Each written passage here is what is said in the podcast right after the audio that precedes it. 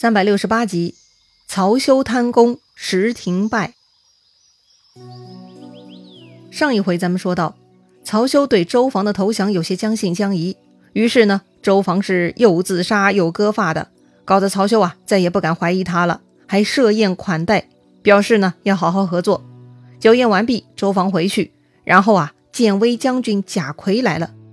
咦，贾逵的任务不是取阳城冲东关的吗？他怎么也到宛城来了呢？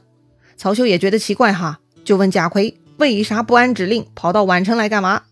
贾逵说呀，我来接应都督呀。我料定这东吴之兵必然全部屯驻在宛城，我过来就是跟都督两下夹攻，这样东吴就可攻破了。说完呢，贾逵是满脸期待的看着曹休，仿佛在说呀，曹都督啊，我是不是很机智啊，很及时雨啊？哈哈哈哈。哎呀，这个贾逵真是自作聪明了。曹休一听他这话，不但没有给贾逵点赞，反而是愤怒了。曹休说呀：“你是来抢我的功劳吗？”哎，这是哪里话呀？曹都督误会了。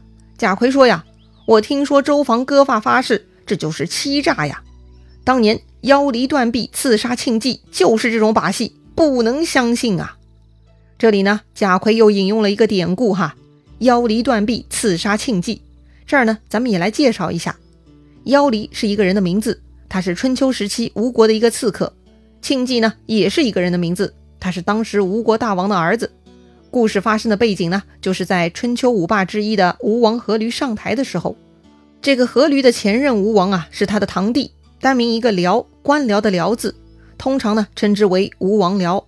阖闾呢，跟这个前任有仇。吴王僚呢，就是被阖闾派出的刺客给杀死的。那个杀死吴王僚的刺客也很有名哈，还被记在司马迁《史记》中，名叫专诸。但这会儿咱们说的刺客妖离呢，是阖闾派出的另一个刺客，刺杀的对象呢，正是吴王僚的儿子庆忌。哎呀，这个阖闾，堂堂春秋五霸之一，居然如此心狠手辣，杀死人家一对父子啊！当然了，这个嘛也是有原因的哈，还得从阖闾他们的祖父开始说起。他们的祖父呢叫吴王寿梦，寿梦呢有四个儿子。寿梦规定啊，王位呢要兄终弟及，也就是说他死了以后，大儿子继位，老大没了呢就要传给老二。总之啊，只要有弟弟在，王位就要传给弟弟。于是寿梦死了以后，就传位给了大儿子朱凡。这个朱凡呢，也就是阖闾的父亲哈。但朱凡死后没有传位给儿子阖闾，而是根据规定传给了二弟。接着呢，二弟也死了，又传给了三弟。三弟呢叫姨妹，也有称之为愚妹的哈，也就是吴王僚的父亲了。接着呢，姨妹也死了，他要传位给老四。可是啊，老四对王位不感兴趣，他呢破坏了游戏规则，于是呢就得重新选择王位继承人了。这个时候的当权派嘛，也就是姨妹的心腹了，他就主张让姨妹的儿子辽来继位，也就有了吴王僚了。这下。老大朱凡的儿子阖闾就不爽了。既然叔叔们一一排队继位，四叔不肯继位，那就该轮到下一代了，就得从阖闾他们这一辈开始轮才对嘛？怎么三叔的儿子辽这就插队了呢？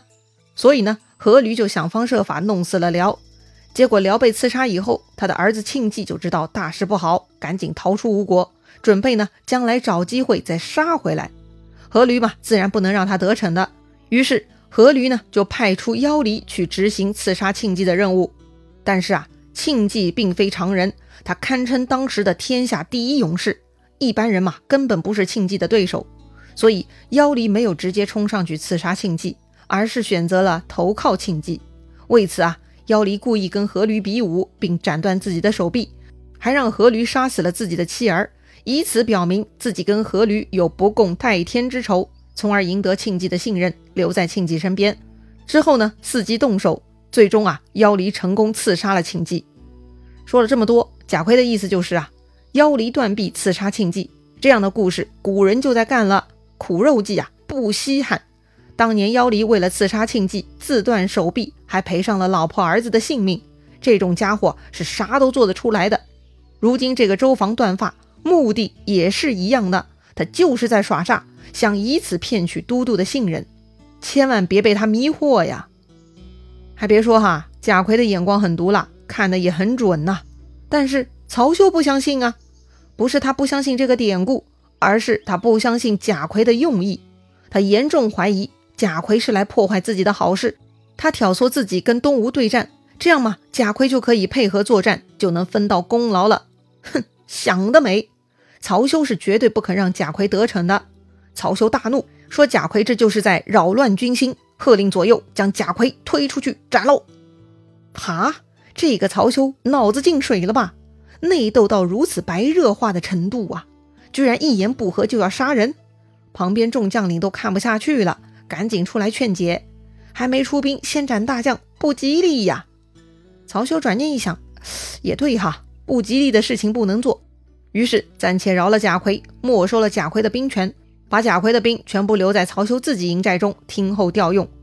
然后呢，曹休就自己带兵出发了。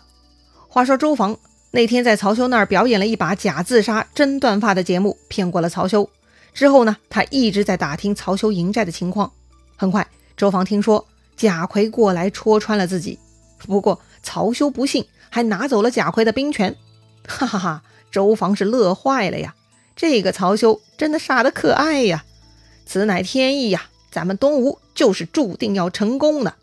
于是呢，周防赶紧派人秘密送信去宛城，向陆逊报告消息。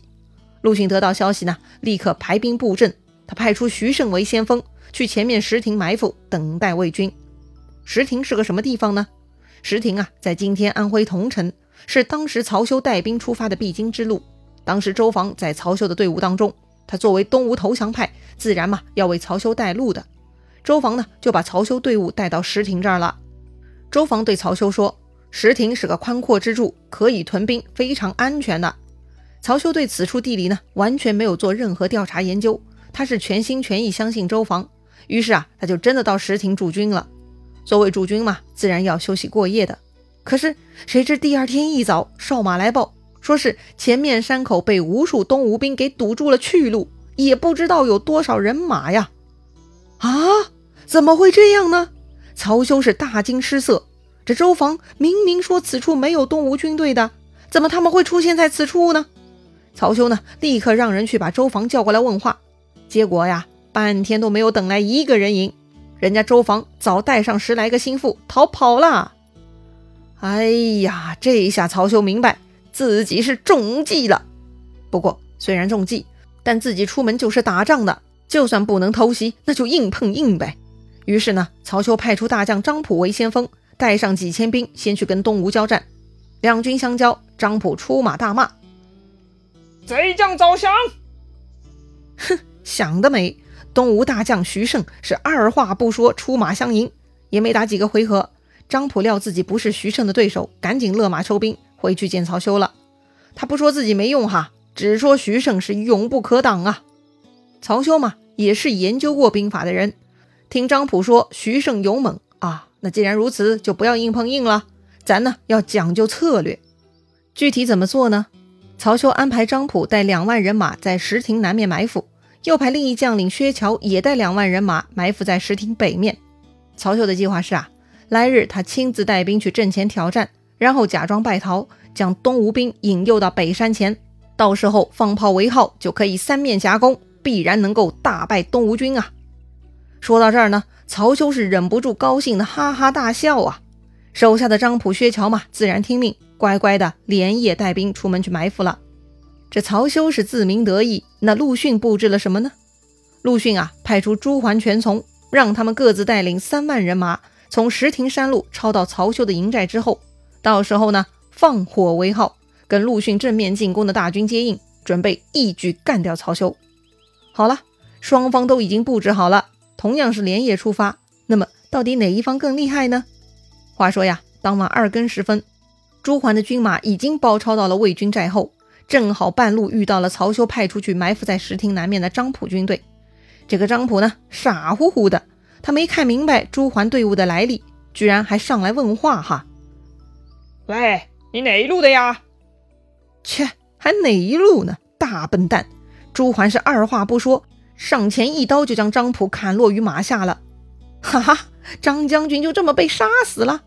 魏军小兵吓坏了，立刻做鸟兽散呐。另外呢，东吴大将全从也带着人遇到了曹休派出的另一路薛乔的人马。薛乔嘛，也打不过全从，自顾自逃走了。两边战场啊，都是东吴人马大胜，魏军损兵折将，这就逃回自家营寨了。但是朱桓全从并不肯放松，他们拼命追杀，搞得曹休寨中大乱，自己人冲撞自己人，到处都是人仰马翻，一塌糊涂。这下呢，真的悲催了。曹休一看大势已去，也顾不上组织人马了，赶紧逃跑，保命要紧啊！当时呢，朱桓他们已经放火，所以陆逊主力也都杀过来了。领头的徐盛更是勇不可挡，杀死了无数卫兵，很多逃命的魏国小兵都丢盔弃甲，连制服都不敢穿了。曹休呢，也是吓得落荒而逃，在夹石道中奋力奔走。正在这万分危急之时，忽然看到前面一彪小队伍从小路冲出来了。为首大将呢，正是贾逵。曹休此刻看到贾逵，如同黑暗里遇到救星啊！他是既高兴又惭愧。曹休自责说：“呀，我不听你的话，酿成大错了。”贾逵呢，也没空跟曹休拉扯哈，只是一个劲儿让曹休赶紧从此地逃出去。这个夹石道非常拥挤狭窄，万一被东吴兵用木头塞断道路，大家都完蛋了。曹休听贾逵说的对呀。赶紧收拾心情，快马加鞭跑路，由贾逵负责断后。贾逵是怎么断后的呢？他身边也没多少人，但贾逵啊，确实是有勇有谋。他居然令人在树林茂盛处和险峻小路上，到处插了旌旗作为疑兵。这招啊，果然管用。等后面徐盛追过来的时候，看到山坡下隐隐闪出旌旗，徐盛怀疑有魏军伏兵，就不敢继续追赶，就此收兵而回了。徐盛退兵，曹休呢算是保住小命了。可是啊，这回魏军南下，主要就是曹休获得了进攻东吴的先机。如今先机已经弄丢了，那么这一仗该如何继续呢？精彩故事啊，下一回咱们接着聊。